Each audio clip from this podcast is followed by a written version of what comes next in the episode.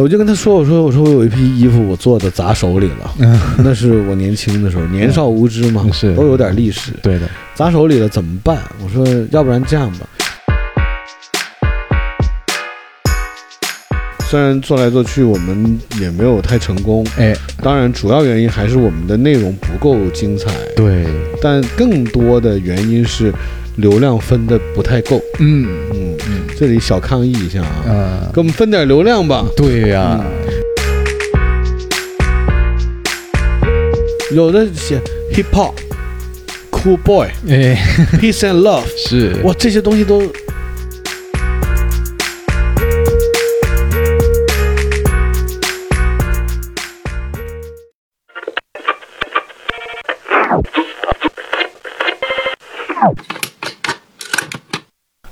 大家好，这里色泽出品的《借酒行凶》，我们好久没见。对啊，嗯嗯，我不是我跟你，是 我跟我们的听众啊。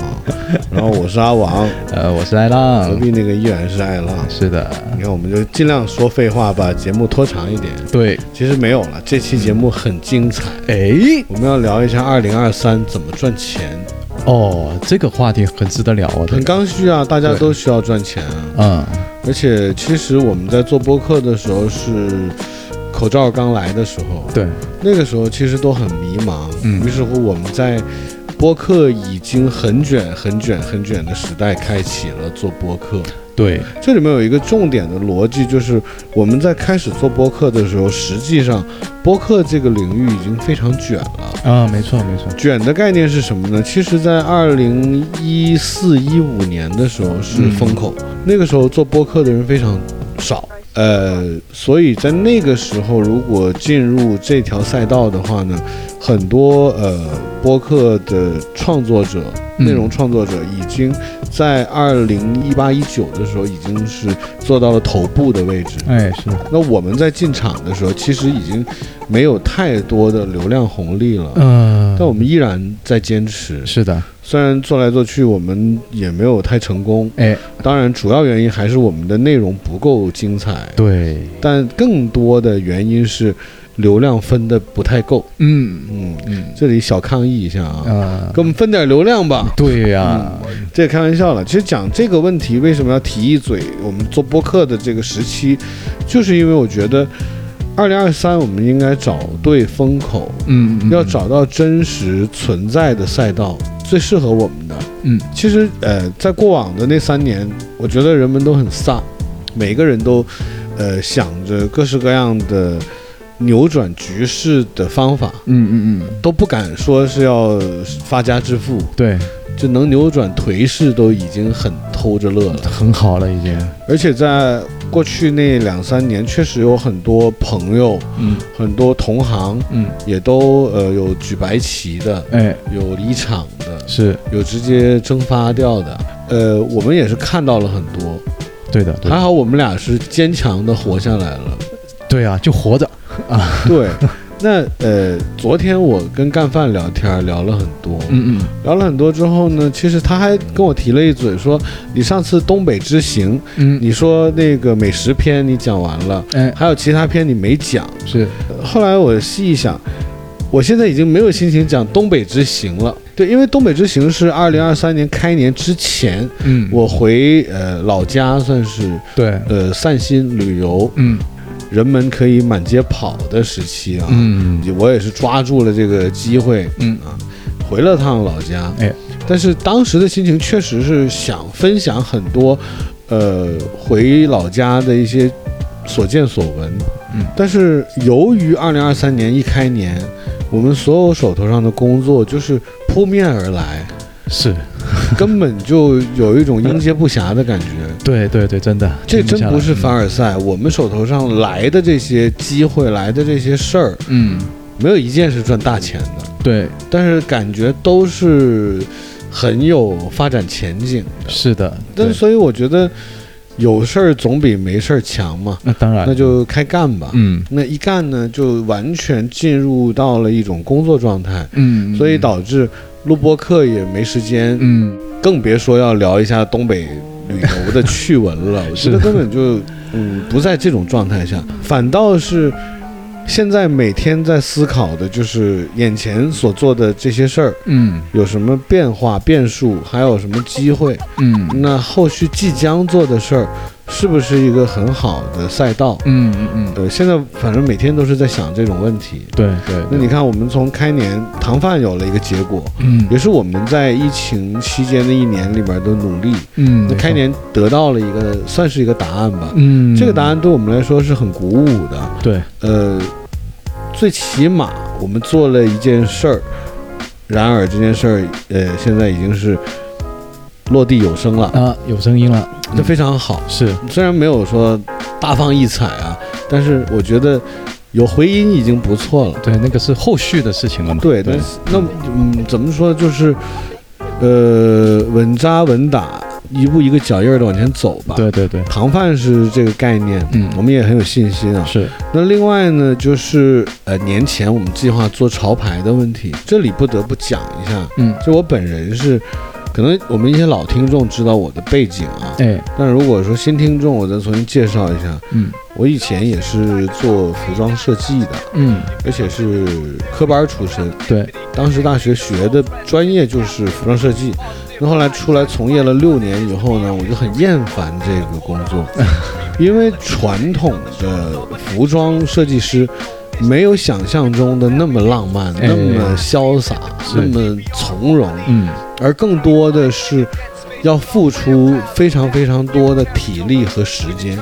除了你把一一件呃一个款式吧嗯。设计的非常好或者独特，有你的理念以外，你还要做的事情是，你要选择面料，对，那你就要去面料厂，嗯要去面料行去逛。嗯，我在面料行逛的时候，最大的一个接受不了的，也可能是我自己的一个先天不足啊，因为我有强烈的过敏性鼻炎。我走进那个面料商行里面，那里面所有的面料都是一动不动的摆在那里，对，也没有人甩布，嗯也嗯没有人。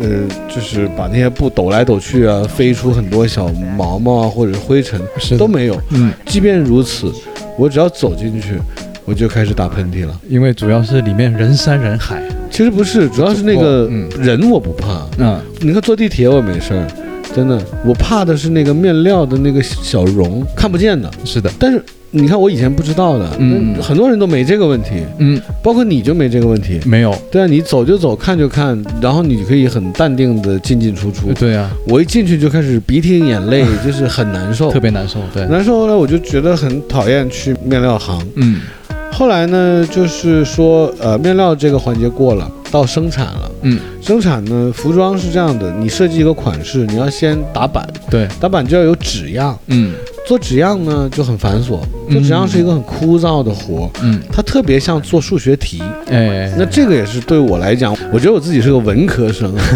我偏偏好文科，不是理科，理科一般，虽然加减乘除也都会，哎，但是一看到那些数字算来算去就烦。嗯，所以在这个呃裁床上纸样边，我是觉得这个行为本身是很无趣的，嗯嗯让我干的很，呃，怎么说呢？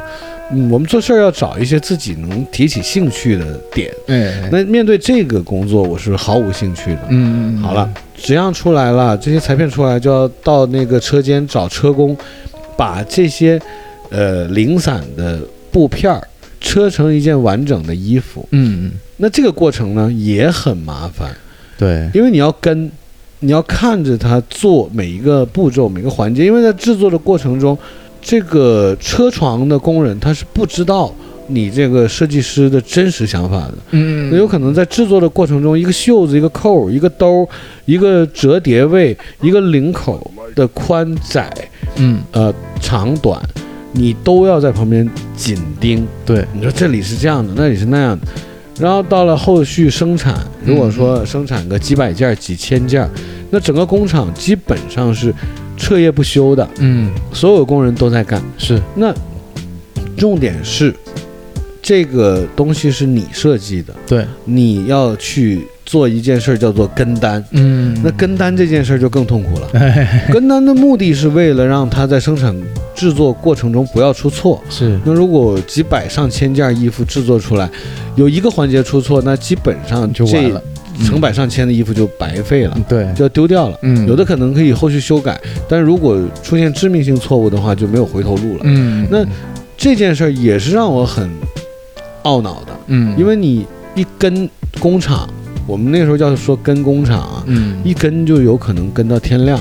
对，我跟过最夸张的是晚上十点半到工厂，嗯嗯嗯。然后工人要排班儿排到就是开始做你这批东西了，嗯，哎，一直跟到第二天早上六点钟出来买豆浆油条，嗯。这算是忙完了一个跟单的动作，是。好累。对，就是如果没有太了解服装设计这个行业的人，听完这段就觉得哇，这就是苦力，对啊，对。真的。他除了脑力，还要结合苦力。那我所以我就做了六年这个行业以后，我就辞职了，就没干了，嗯。没干了，一直拖拖拖拖到二零一五年的时候，是。当时呢，我也是心血来潮，当时我跟艾浪两个人，我说那我们就做一批衣服吧。对，，试一下，对，试一下吧。我说，毕竟我是学设计出身的，嗯，而且对于制作工艺我们也很懂，对。艾浪也很懂。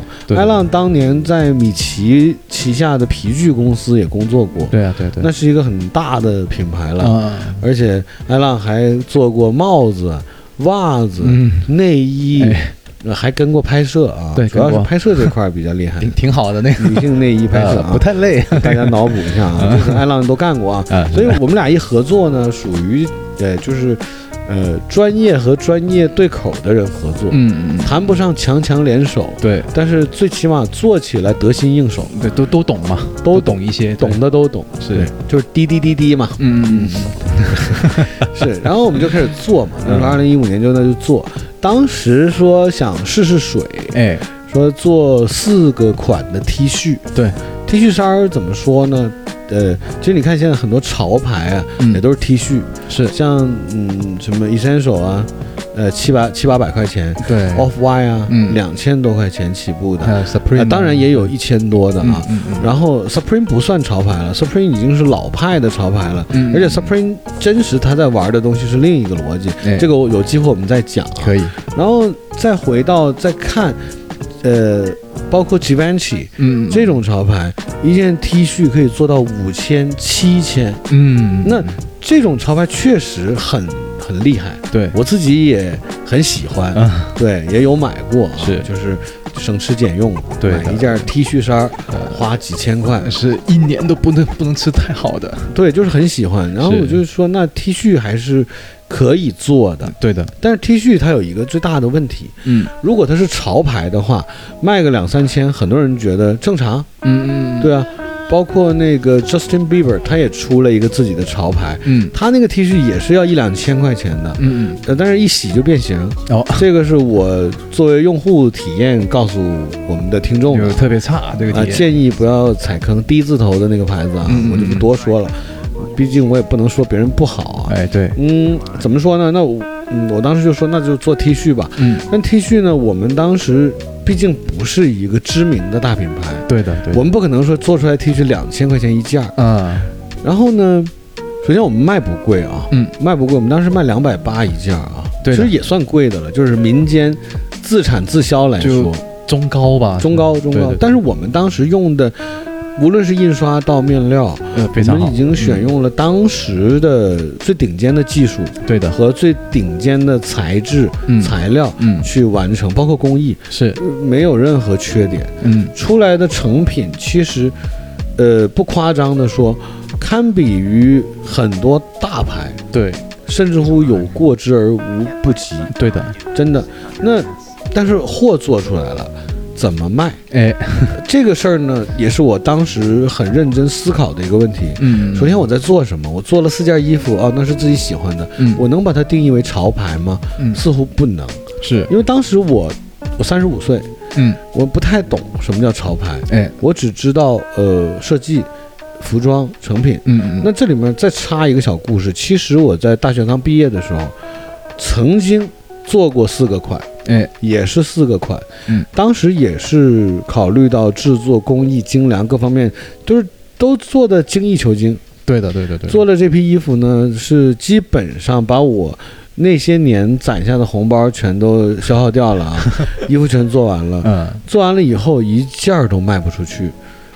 几个问题，第一就是设计太主观，嗯，在设计的逻辑上，我太过于的去用自己的理解强加给消费者，嗯，就我觉得哎这款很好，是。我也不知道为什么，我就觉得很好，很酷，于是乎我就做了，嗯，做完之后呢，第二个问题来了，没有渠道，嗯，做完产品出来不知道卖给谁，对。我没有终端，嗯，我没有小店，是。我也没有认识很多终端。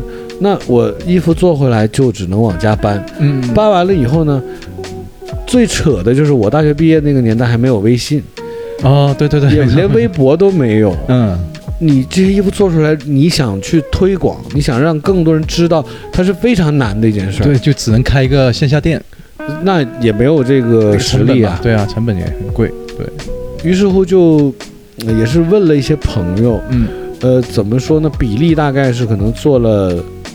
几百件儿啊，卖了几件儿，嗯嗯，呃，而且只是卖几十块钱，都卖不动。嗯，后来呢，就怎么办呢？那些衣服都都变成了库存嘛。嗯，那我也是把心一横，当时找了一个玩的挺好的哥们儿，嗯嗯，叫小熊啊。哎，我就跟他说，我说我说我有一批衣服我做的砸手里了，嗯，那是我年轻的时候，年少无知嘛，是都有点历史。对的，砸手里了怎么办？我说要不然这样吧。那个，你陪我去摆地摊儿吧。嗯，我知道有一条街晚上人流量很大。嗯，我说你陪我去，我自己不好意思。嗯，他真陪我去了。嗯，于是乎四张报纸，我记得是，嗯，当年还是有报纸啊。哎，四张报纸铺地上，把衣服就堆成一座山，堆在那儿。走过路过呢，我就喊，我说三十一件，哎，五十两件。我记得当时还有三个新疆人过来跟我买。他们的普通话不是很好，嗯，我们沟通了半天，最后成交了五十块钱两件啊，那不错。怎么说呢？也卖了一些出去，但是基本上是低于成本价在卖，嗯，就是算是把库存变回钱。但最后最后呢，这个生意我也是亏了，就是大学时候干的第一次嘛，嗯，当时不懂。那到了一五年，我不是说做了四个款的 T 恤吗？对，当时我就在想，我说我怎么卖？嗯，那刚好当时微信出来没多久，而且呢有一个东西叫做公众号，哎，那时候很新呐。对啊，公众号那个时候怎么说啊？不像现在，嗯，现在的公众号多到没有人愿意看，对，都是我父母那辈人都在转发的东西。公众号现在你看我们都很少。碰那个东西，对对吧？对，最多就看看视频嘛。嗯，当时刚好赶上了公众号的风口，嗯嗯嗯，这就提到风口了。哎，那时候就是很多人都觉得公众号很神奇，嗯，在里面看一篇文章，点个赞，嗯，九九九浏览量，包括转发一下，嗯，都觉得很好玩。对，那那时候我就跟艾浪聊，我说不如我们做个公众号吧。嗯。然后说内容怎么产出呢？嗯，我当时就在想，我说，哎，那个时候我身边其实也有一些朋友，嗯，这些朋友呢，都怎么说呢？就是，嗯，在自己的领域都小有建树，对，谈不上达人，嗯，也到不了网红的级别，嗯，但是呢，这些人呢，确实在朋友身边都算是，嗯，有小小出众的感觉吧，嗯，没错。呃，我们可以把这些人定义为等于算是 KOL，哎，算是，就是那个关键意见领袖。嗯，现在来说，但但现在 KOL 这个词儿都不怎么用了，但当年是还没有创造出这个词儿。是，我就觉得，哎。这种人好像他会在，因为那个时候刚刚有微信，大家都在发朋友圈嘛。嗯嗯。我心想，这些人有一定的影响力，他们发完朋友圈，对我的这些衣服一定是一种推广和营销的很好的手段。是的。那我就在想，那我怎么能让他们愿意拿着我的衣服穿上再发朋友圈呢？嗯，我就想到了用公众号。嗯。那那个时候呢，我就做了一个公众号的平台，叫做自媒体核爆计划。对。为什么叫核爆计划？其实那个年代也没有裂变这个词儿，是对吧？对那个时候哪有这些词儿？什么矩阵呢、裂变的都没有。嗯我我们就我当时自己拍脑袋，单纯想着就核爆，哎就一爆就爆得很厉害。嗯，然后还是自媒体的，对，自媒体嘛，那个时候自媒体是一个很新的词，对，很新，但是大家还不太懂什么叫自媒体。嗯那时候人家问我在干嘛，我也没有说我是做自媒体的，嗯，我说我是做餐饮的。哎那时候确实也有餐饮这个生意啊。那我就想说，哦，那我就做一个自媒体核爆计划。那怎么做呢？我就把这些身边的每一个厉害的，我觉得 OK 的人，嗯单独的约出来。嗯约出来呢，我就把我的设计的这四款 T 恤，嗯我就送给他，哎让他穿在身上，我再给他拍一组照片儿。嗯那毕竟怎么说，我们也是学艺术设计出身的，我们对嗯平面或者是呃影像的构图，嗯会有一定的审美认知，但嗯绝对到不了专业，也算是摸着石头过河的状态。我记得我找的第一个呃穿我衣服的，我觉得算是一个 KOL 的一个达人吧，哎他就是现在网上很火的一个人，叫海盗阿丹。嗯。打篮球、打街球很厉害的，对。呃，当年他也还没那么红，嗯。那不像今天了，已经是 Nice ID 的主理人，对。而且是在全网有一定数量级的粉丝。嗯。反正当时我觉得他很帅，非常帅。我就说说你来，你来，你穿我衣服帮我嗯。拍。那么好了，我心想我拍的不专业啊，身边好像认识一个号称很会拍人像的一个朋友，啊 我说你来帮我拍，我我就就是怎么讲，就是白嫖嘛，哎。啊、模特我也没给钱，是。摄影师我也没给钱，我就是过去啊说来拍，拍出来东西我一看，嗯。就真心不是我要的，哎。就他拍出了那种八九十年代那种港台那种 KTV 那种封面那种感觉，就很我在发愁，你知道吗？嗯。我在想说完了，我想的简单了，我以为这个事儿我找一个会拍照的人，再找一个愿意当模特的人，这事儿就成了。嗯。结果我后来发现，这个会拍照的人很难找，对。因为他得拍出我要的调性，因为这衣服是我设计的，嗯。那拍出来的成片那种感觉肯定是我最清楚想要什么样的。对。我原本的想法是我通过沟通，嗯。摄影师会懂，于是乎拍出很厉害的东西。嗯。后来我发现不是那么容易，嗯嗯就是大家的，就是大家的理念、对。思维维度各方面都是有有差距的时候，他很难理解你想要的东西，他给不出来。哎没错。那我就在想，我说怎么办？那我再找另一个摄影师，嗯。好像也不认识啊，嗯。再厉害就得花钱了，对。那预算也有限呢。嗯。我想来想去，我说，哎，不对呀、我说你看啊，我能看得出来，他拍的不是我想要的，嗯那就意味着我脑子里有我想要的。对那我干脆自己拿起相机去拍，嗯看看能不能拍出我想要的。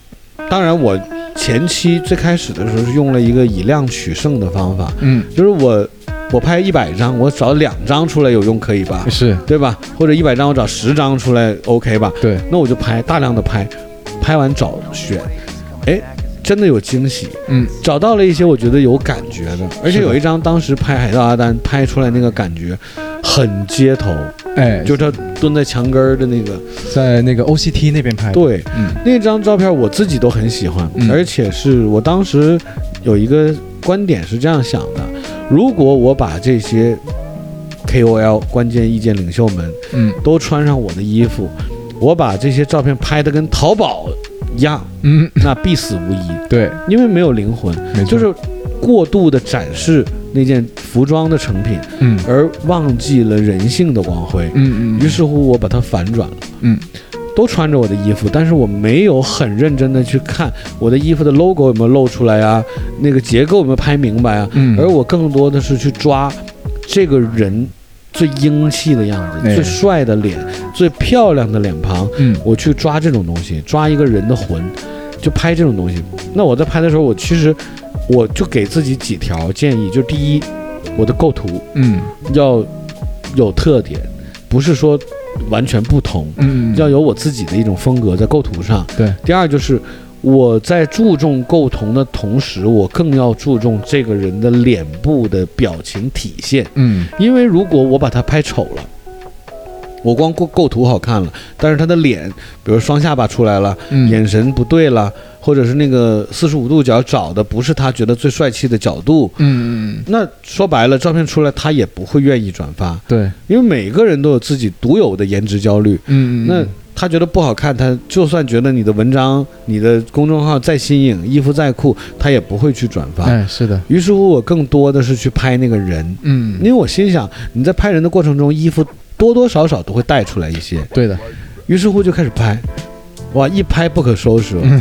最夸张的时候，我记得一个月里面我拍了十个人，哎。还是一周里边拍了十个人，嗯反正拍了很多人。对，然后当时也是怎么说，也算是拖赖，嗯。运气好，有幸自己真的认识不少达人。嗯，当时还有李如如，对。李，如如也来当我的模特。嗯。李如如现在多厉害啊！嗯。抖音三千多万粉丝，对。还是六千多万粉丝，我我不太记得啊。对。重点是她还算是奇葩说的早期的辩手，第一还是第二我忘了，嗯很厉害。差不多她她她当时去参加奇葩说，他跟我讲说去参加奇葩说，我都不知道是干嘛的。嗯，我说什么东西啊？奇葩说是是是这是干嘛的？对我也没有想过，最后他在抖音能这么火。嗯学那种香港 TVB 国语配音，能变成一个这么顶流的网红啊！对啊当然我们现在也是好朋友，嗯嗯，所以有幸当时他穿了我这些衣服，用这样的一个算是营销手段吧，嗯嗯轻而易举的就把四个款式几百件 T 恤全部卖光，嗯，对，而且都是两百八一件卖的。是，那卖完了以后呢，我就觉得这个事儿可以继续下去，嗯。那就从 T 恤到。呃，那种圆领套头，嗯对，然后到那个太空棉，太空棉，嗯。到棒球服，嗯。哇，做了一系列的东西。是。而且那个时候我们又掌握了这个数码印花的技术，对刚好那个时候最流行太空棉，是。我们就拿太空棉来做数码印花，还原度很高，非常高。出来的感觉很，呃，用杨总的话是很是那个，嗯对，对，就很很高级，嗯。很有那种高级感，而且是。当时路面上的很多所谓的潮牌，嗯。还做的真的还不如我的东西，对。真心话。嗯。所谓的品牌吧，服装品牌，是。那我在做这件事儿的过程中，就被互联网公司发现了。嗯。当时也是风互联网的风口，嗯。那是一五一六一七时期，那个时候互联网是什么概念？就 A P P 啊，嗯。用互联网说的太笼统了，就 A P P 是当时真正的风口。嗯。当时号称就是你踩中了风口，猪都会飞嘛。对，那时候我们认识了非常多的飞猪，是。确实是 都会飞，呃，各种拿融资啊，啊。拿到手软啊。对呀，那我那个时候也就是真的跟着这种互联网大厂嗯。到处去认识人，呃，结交了耐克中国、NBA 中国，包括很多体育明星，因为我当时服务的是一个体育 APP 嘛，嗯。包括跟易建联、姚明，我们都有很多互动。嗯。我昨天才发现，原来我手机里还有易建联的电话号码。啊，当然我有他微信啊，啊就觉得嗯很神奇。那就是因为那么绚烂的一个领域，那么嗯精彩的一个圈层，把我顺势就带走了。对，我就觉得我还做服装干嘛呀？嗯我去玩互联网吧。对呀，所以我就在一七年的时候停止了做这批衣服。嗯虽然当时衣服的反应不错，嗯出来都有很多受众群体，而且当时已经是广东省境内很多我不认识的人都穿着我设计的衣服。这个我会在朋友圈或者是在微博上吧，嗯。就看到了以后，会觉得哎很有成就感，嗯没错，就是不像以前二十岁的时候做的衣服都卖不出去，卖几然后件，三十五岁做的衣服 哇、全都卖空了。嗯后来不是投身互联网了嘛？哎然后经历了很多魔幻的经历，对吧？也经历了疫情，呃，嗯来到了今天。对来到今天呢，就是我又重新，呃，做回了老本行，嗯做回了服装，做回了以前我认为我不懂的东西，嗯潮牌。对因为很多人一直都在劝我说：“王子，你去做潮牌吧。嗯你为什么不做潮牌啊？你好像很潮啊，嗯你好像很懂啊。”对呃，我其实一直都，我不是说假装谦虚啊，就所有人在这么认定我或者给我这样的标签的时候，我都接受不了。我会觉得我哪儿懂潮牌啊？我哪儿懂服装啊？我哪我真的不觉得懂。嗯嗯。后来有一天我跟艾浪聊天儿，我明白了一个道理。嗯，就是当跨了领域以后啊，非你自己本身领域的人看你，你是很高的。对。但是你在自己的领域里。因为你知道，你了解这个领域，你会看到比你更高的，对，所以你就觉得那些，对你就会自叹不如。是，但实际上，说白了，我觉得我们就把那个我们领域以外的人服务好，这个市场已经足够大了。嗯，没错，我就把那个第一个纠结就放下了。嗯嗯嗯。所以为什么现在做了 Ecstasy 嘛？等一下再讲 Ecstasy 的故事啊。对。那第二件事儿是这样的，我刚才也说了。早期我在做服装从业者的时候，嗯，最辛苦的就是整个工艺流程。对，这个工艺流程特别辛苦，我觉得是干苦力。嗯，我是一个很懒惰的人，我身体很懒惰，我愿意用脑子，我不太愿意用手。是，我就觉得，嗯，这件事儿阻挠了我的前行。嗯，但是，我也是忽然间想明白了一个道理，给我启发的是苹果手机。其实苹果手机给我感觉就是它其实不是一个手机生产厂，嗯，它是一个很专业的设计公司。对，它可能有就是一大部分人才，嗯嗯，是去做软件开发，嗯，还有一大部分人才去做，呃，工业设计，嗯，去把整个产品跟软件结合，然后在最有可能性、最超前的。呃，前提下，嗯，把一个产品设计出来，嗯，等所有的设计完工以后，他去找代工厂，嗯，什么富士康啊，什么做玻璃的呀，做铝件的呀，他全分发出去，对，最后由富士康组装，嗯，他完全不去考虑生产环节的繁琐过程，嗯嗯，等于他就做最上层的事情就好了。我后来就觉得，哎。那服装其实是不是也可以这样做？对。后来经过了解才发现，原来 Lululemon 也是这样在做。是。Lululemon 它做的很好啊，基本上每一个啊热爱瑜伽、喜欢运动、去健身房、身材优秀的女生，或多或少都会有一条 Lululemon 的那种很紧致的裤子，就那种裤子。我也不知道叫什么，反正挺紧的，哎，是。像皮肤一样，是，嗯，我们说白了就是怎么说呢？嗯，像我和艾浪走在街上，如果发现有身材好的女生，嗯，穿这样的裤子，哎，我们还是觉得，嗯，很，呃，很很荡漾，内心很荡漾，是有点心跳有点加速呢。对，但是啊，就是反之啊，嗯，就如果身材。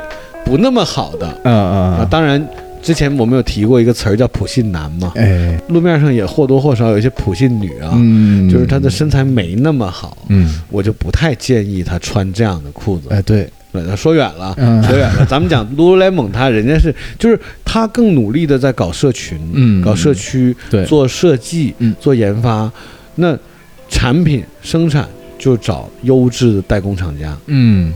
后来我就心想说，好了，二零二三年我在做潮牌，我能不能也用这样的方式？结果成功了，找到了。对，而且我在早年做服装的过程中，其实自己手头上也累积了非常多的这种生产工艺方面的资源。嗯嗯。那我觉得，哎，一沟通一嫁接，这件事儿变得很简单。对，是的。那于是乎我就说，那我就可以可以开始做了啊。嗯嗯嗯。可以开始做之后，下面。再一个问题来了，什么叫潮牌？嗯，怎么定义潮牌？嗯，对吧？对，其实很多人都说我要国潮，哎，啊，我要潮牌，对，我喜欢潮，是啊，这是潮牌，那个不是。嗯，就是我觉得大多数人不太懂什么叫潮牌。对，嗯，那我自己用我比较片面的理解吧。嗯，我理解的潮牌就是咱们来探讨一下啊。嗯，我觉得潮牌首先是嗯。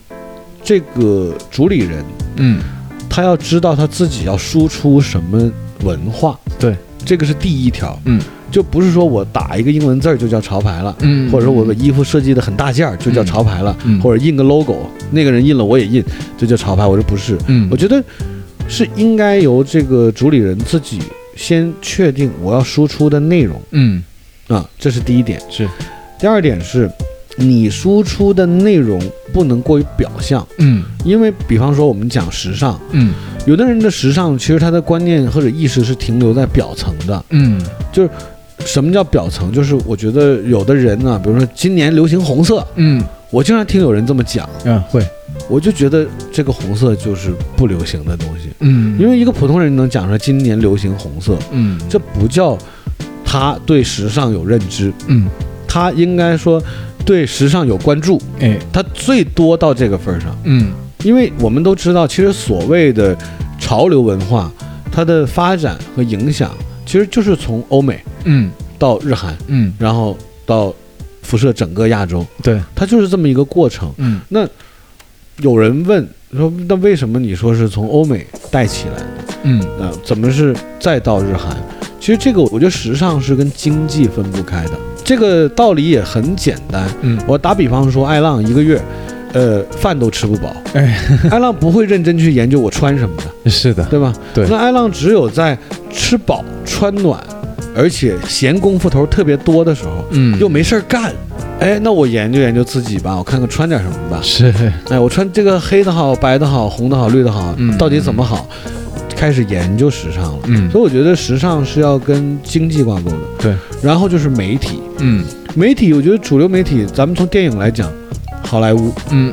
一定是。是。对吧？对。你不能讲市场，嗯。那市场可能是中国最大，嗯。但是你如果说电影工业来讲，一定是好莱坞。是。那好莱坞的电影工业，它已经是完成了一部分的对人类吧，嗯。对对地球人吧，嗯。或者对大多数人的一个呃审美的驯化过程。嗯他给你呈现的东西，嗯。你觉得哇好看，因为他已经把那个所谓的美做到极致，嗯。变成影片放送给你。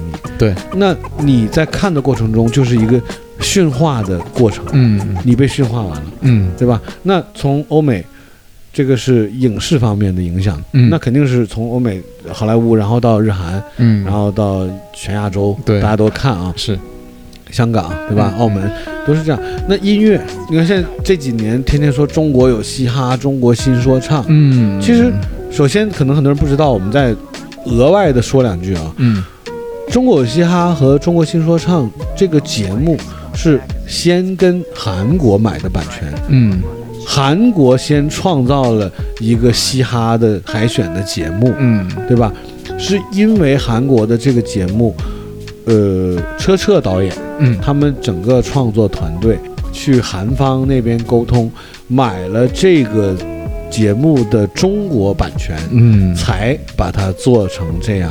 那据说啊，就我们这边做《中国有嘻哈》的时候，嗯韩国那边这个节目已经做了三四期、四五期了，嗯就已经很成熟了。嗯那再往后推，日韩嗯他们的嘻哈说唱发展要早于我们很多很多年。嗯嗯嗯就拿那个 H O T 来说，可能很多人不知道、h O T 本身就是，呃，算是韩国嘻哈圈、说唱圈的一个先驱厂牌、嗯或者先驱组合。嗯他们是影响了一代韩国人的，当然也影响了一代亚洲人吧。哎对对不能说韩国人、中国人啊，嗯影响了一代亚洲人对于这个嘻哈说唱文化的这个态度。嗯和观念。那他们在给予我们音乐的同时，他们也给予了我们发型、嗯服装、对裤子、衣服，这也是一种时尚潮文化的，算是一种侵袭吧。嗯嗯就是我们在看的时候，其实不以为然，对但是看着看着，嗯，莫名其妙的、潜移默化的就在脑子里植入了所谓的嘻哈，就是这个感觉的这种。嗯嗯，潜意识的一种一种意识形态吧。，对对对对。呃，又扯远了，但是我就是这个意思吧。这个要深说，能讲一两个钟头啊。呃可能讲几期都可以。对，那你看，从电影到音乐，嗯。包括美术，嗯。美术咱们就讲，包括你看像日本的、对。美国的，嗯。像早期的现在已经死了的 Kiss Haring，就是我的其中一个偶像，嗯。包括呃那个现在的很多呃艺术家们，嗯。所谓的你看，包括暴力熊，哎。包括呃那个呃音乐、影视嗯。这些一切一切一切的综合体，嗯。我觉得可以称之为时尚哎。的一个呃源头，是，这些东西揉在一起，然后呢，我觉得是一个人通过接触了这么这么多的丰富的复杂的内容以后，嗯他在这些信息里面提炼出来的这个东西，嗯可以称之为潮。当然，他是得是会提炼的那个人，嗯而且他是接触的比较先、嗯比较早的这个人。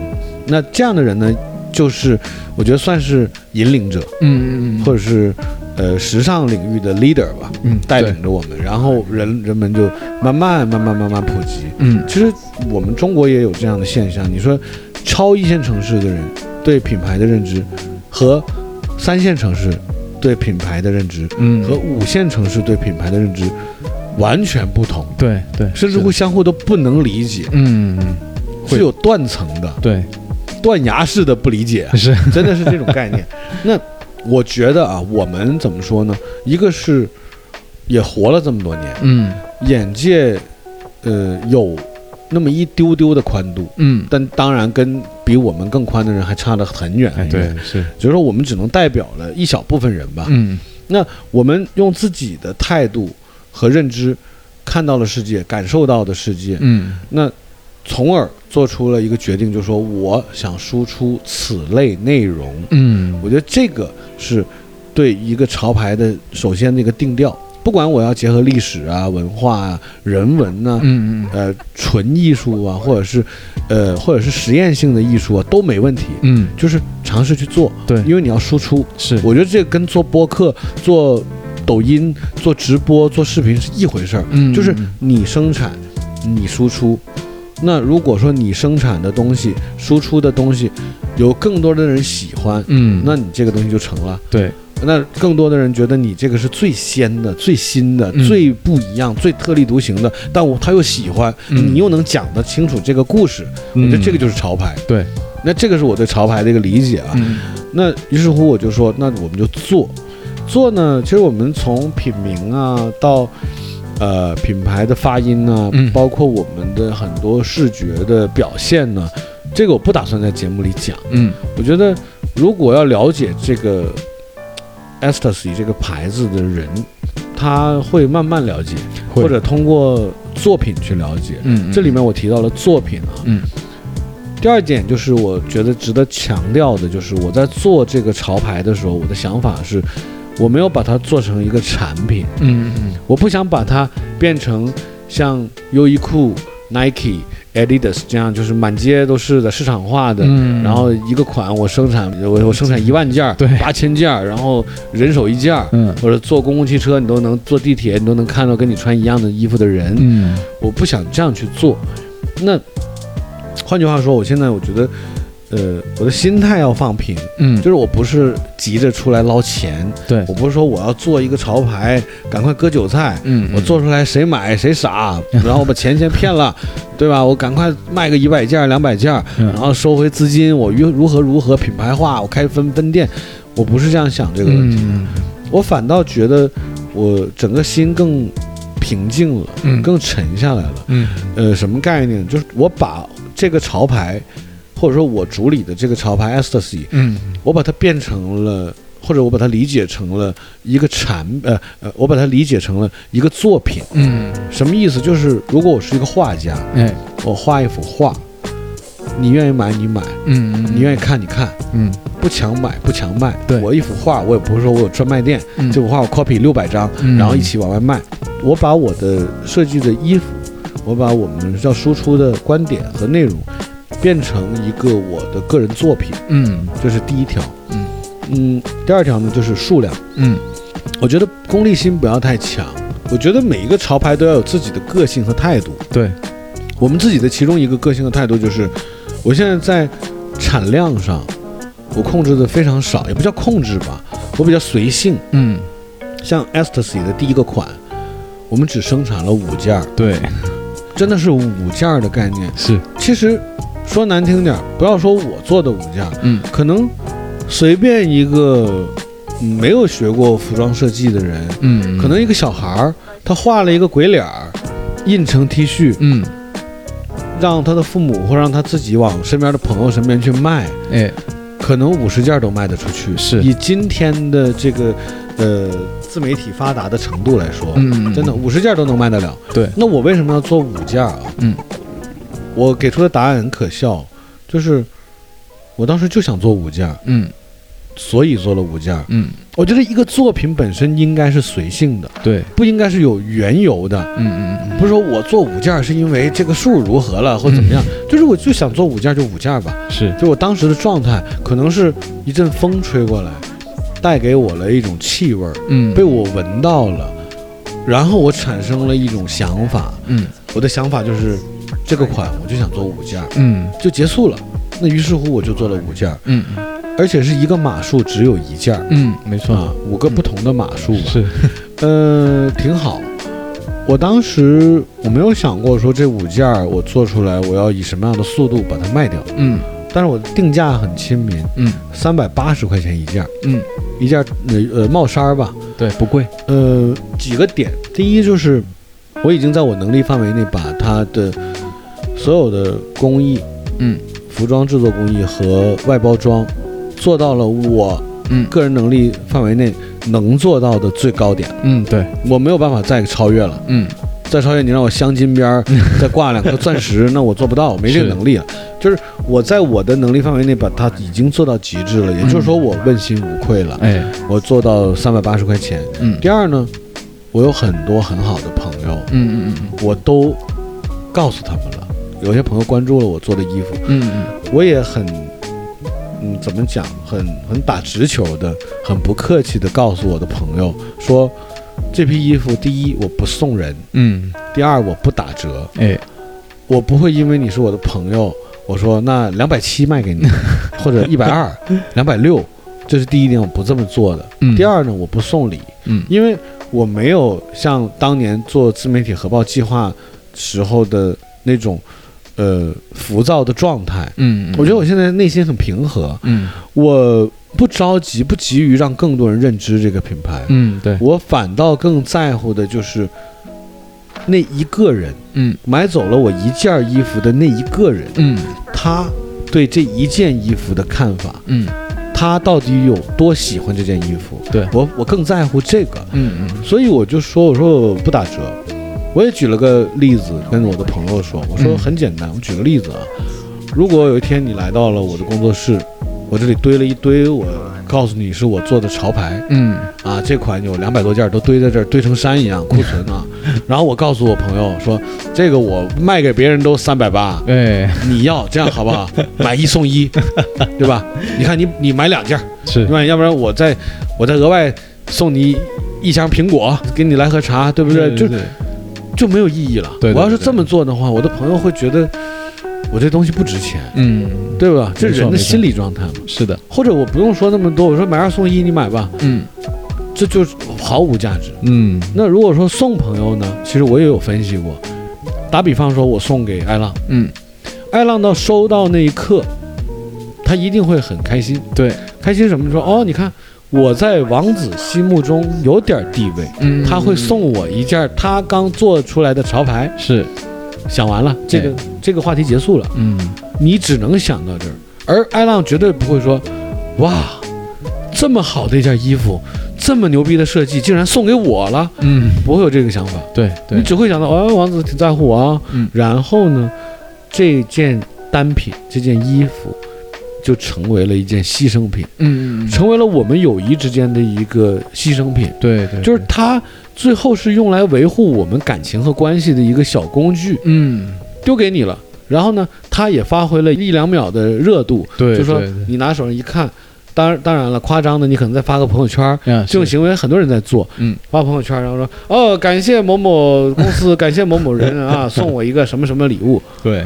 它最后的结果就是这样，嗯它不是传播，我觉得它是在磨灭一个产品和一个品牌的自身价值。嗯嗯嗯。那这个时候，其实我觉得我的态度已经很明确了，嗯。就是首先我做的量也不大，嗯。然后呢，我也不会再版，我也不会复刻，我卖完了就是卖完了，嗯。哪怕我做出五件，一件都卖不出去，嗯那只能说我这个这组画作或者我这个作品没有引起更多人的共鸣，哎大家不欣赏，嗯。那我就自己消化呗。但如果是有人欣赏，嗯。那只能说我们同频、同层、同维度，嗯，那你喜欢你买走，嗯，大家我觉得都无伤大雅嘛，这行为本身，对不对？没错没错，那对于这个品牌来讲，我觉得我我对于我的作品也好，嗯，包括我的朋友，我们相互都得到了彼此应得的尊重，嗯，没错，这是我的一个观点。对，再者就是，嗯，最后的一个点吧，嗯。就是说我如何去思考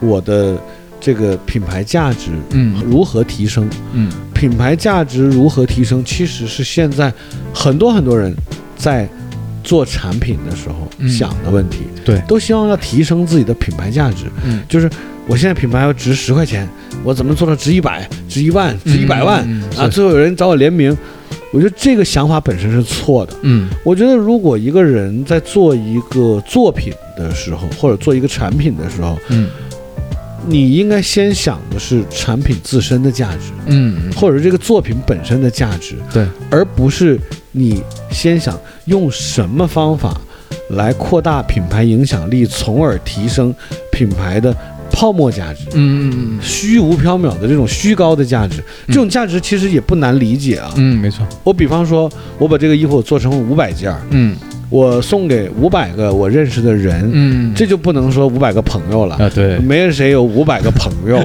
只有五百个认识的人。对。我送给这五百个认识的人，然后我就告诉他，我说能不能帮帮忙，嗯。朋友圈转发一下，嗯，那号称对吧裂变嘛，那对，对，一下我这五百个人就帮我发了朋友圈，哎，然后约等于有五千人看到了，那是，可以这么理解吧？甚至乎五万人看到了，嗯。看到了是什么？嗯。看到了是一个画面嗯。的一个瞬间，对，是没有咀嚼过的，嗯。没有细品过的，嗯。一个特别平面的东西，而且还要考虑对方写了什么文案，嗯。相结合，最后不单指品牌影响力没有做出来，嗯。